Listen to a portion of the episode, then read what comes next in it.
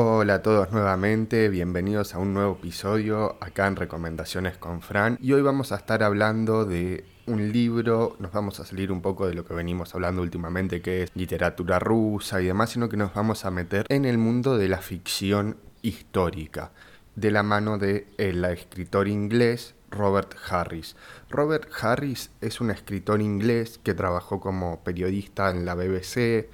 y actualmente, bueno, ya hace varios años, escribe, comenzó escribiendo libros de no ficción y luego comenzó a escribir libros de ficción. También, si no me equivoco mal, por lo que pude encontrar, es historiador, por lo tanto todas sus novelas de ficción histórica cuentan con un amplio eh, y con una amplia variedad y con una precisión histórica muy buena. Lo que hace el escritor este en sus novelas es tomar acontecimientos históricos, por lo general escribe, eh, tiene muchos conocidos sobre la Segunda Guerra Mundial o los tiempos previos a la Segunda Guerra Mundial, y mete personajes ficticios como es el caso este. En este caso el libro que vamos a estar comentando es, eh, se llama Múnich. Este libro pronto saldrá una película en Netflix y esto fue lo que me llevó a leerlo porque vi el tráiler en YouTube, me pareció interesante y dije, bueno, vamos a buscarlo para leerlo. Es un libro corto, serán unas 400 páginas, yo lo leí en el ebook y me gustó bastante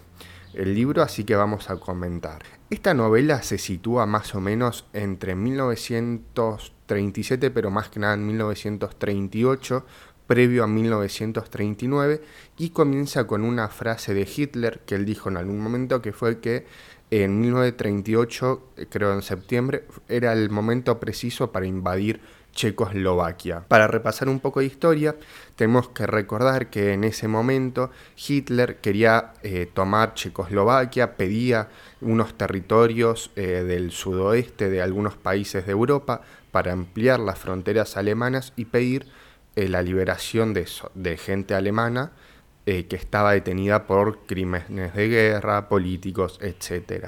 Y diferentes ministros, sobre todo Chamberlain de Inglaterra, que se desempeñó como primer ministro durante esa época, el primer ministro de Francia y bueno, el dictador Mussolini también, eh, que sobre todo el de Francia e Inglaterra, acordaron con Hitler, que lo pueden buscar, también no esa nota ese video que se lo ve a Chamberlain bajando del avión y diciendo que firmaron un acuerdo en el cual concedían cederle a Hitler los territorios que él pedía para evitar una guerra, que eso era lo más importante, evitar la guerra,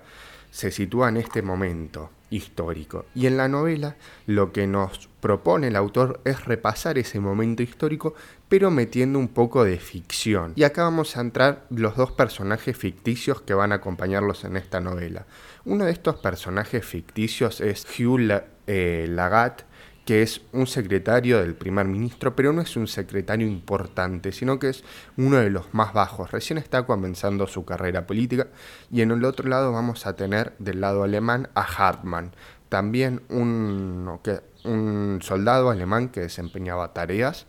en el Ministerio de Relaciones Exteriores y estos dos se van a conocer de una historia previa, pero no se van a haber hablado hace más de 12 años que se separaron. Legat va a recibir en un momento una carta, una carta anónima en su domicilio diciendo que Hitler está planeando no solo una invasión eh, pidiendo estos territorios, sino que a pesar de pedir los territorios, tarde o temprano va a desatar una guerra por más territorios, que esa es la, la única solución. Entonces la historia nos va a contar que existe un memorándum secreto firmado por Hitler y los otros los altos funcionarios nazis de la época en los cuales dicen que a pesar de que les sean los territorios ellos van a desatar la guerra. Y dentro de Alemania vamos a tener a Hartmann este ministro que estuvo presente en esta reunión y posee el memorándum que va a querer evitar la guerra. Entonces acá se va a jugar una historia de traiciones del peso en la conciencia vas a traicionar a todo tu país a tus amigos, a quienes vas a traicionar para evitar la guerra. Y eso es lo, interesante de la novela. También otra cosa interesante de la novela es que plantea cómo dentro del mismo partido nazi va a haber un grupo de personas que van a estar en contra de Hitler y paralelamente a lo que va sucediendo en la historia, se van a ir narrando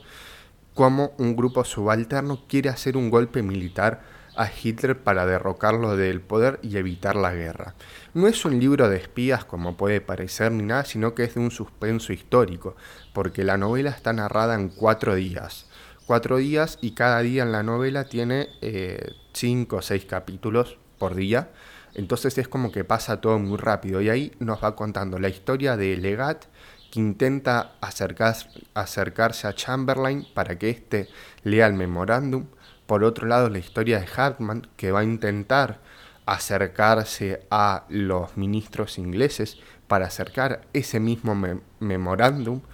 y cómo va a ir armando este golpe paralelo militar con otras personas, si se puede llevar a cabo o no se puede llevar a cabo, a ver qué es lo que sucede, y a la vez nos van contando las reuniones que eh, Chamberlain, el primer ministro francés, Mussolini y Hitler compartieron durante ese periodo de tiempo sobre cómo iban a ceder los territorios, qué iban a hacer cada uno de ellos. Y es muy interesante porque el autor, al reflejar todo el contraste eh, histórico de la época aquella, ¿no? De 1900,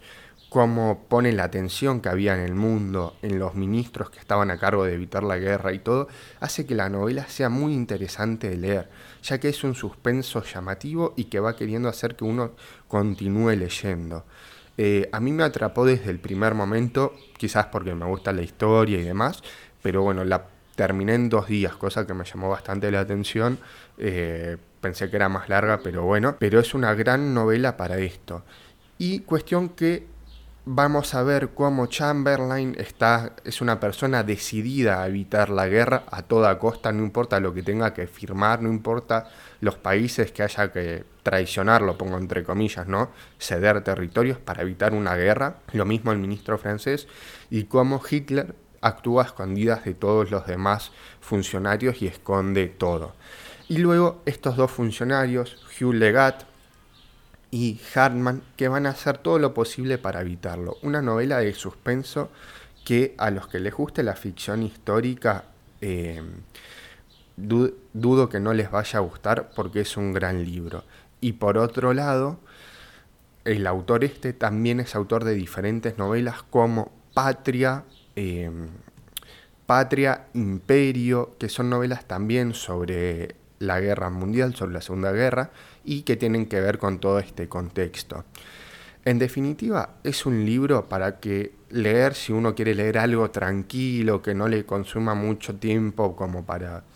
Eh, sí, que no le consuma mucho tiempo o que tengan que estar prestando mucha atención al relato. Este es un libro ideal porque no es como los libros de literatura rusa que quizás son más pesados y densos o como los relatos de Kafka, que uno tiene que estar atento a las metáforas que se van sucediendo, sino que es un relato más contemporáneo, ya que el autor está vivo hoy en día y continúa escribiendo novelas, esta se publicó en 2017, entonces es un relato tranquilo porque no tiene metáforas ni nada y sobre todo algo que me gustó mucho es el final, porque el final no se los voy a contar, obviamente, pero te deja con la pregunta de cómo, ¿y si hubiera pasado? ¿Y si hubiera pasado tal cosa? ¿Qué hubiera pasado en el mundo? ¿Hubiera desatado la guerra o no se hubiera desatado? ¿Qué habría pasado con Hitler? Eh, ¿Lo hubieran derrocado o no lo hubieran derrocado? Son todas preguntas que van armando en el relato a medida que uno lo va leyendo y va girando. También eh, quizás algunas partes, por quizás el primer capítulo o los dos primeros días, eh, son medios densos eh, o no lo te atrapan demasiado, ya que ahí no se, se, presenta toda la situación, la problemática del momento y luego, casi por la mitad del libro, un poco antes de la mitad del libro, se presenta la aparición de esta carta sorpresa a Legat que es quien va a desatar toda la conflictiva y va a intentar acercarse, acercarse a Chamberlain, quien continuamente lo va a ignorar y le va a decir que no tiene derecho a acercarse, que eso es mentira, que se salta eh, las jerarquías de poder y demás. Bueno, este va a ser un capítulo corto porque el libro es corto y no hay mucho más para agregar, así que espero que les haya gustado y nos vemos en el próximo episodio. Si les gustó, eh, pueden darle seguir al podcast en Spotify y pueden buscarme en Instagram, en YouTube y en Facebook como Recomendaciones con Fran y nos vemos en el próximo episodio.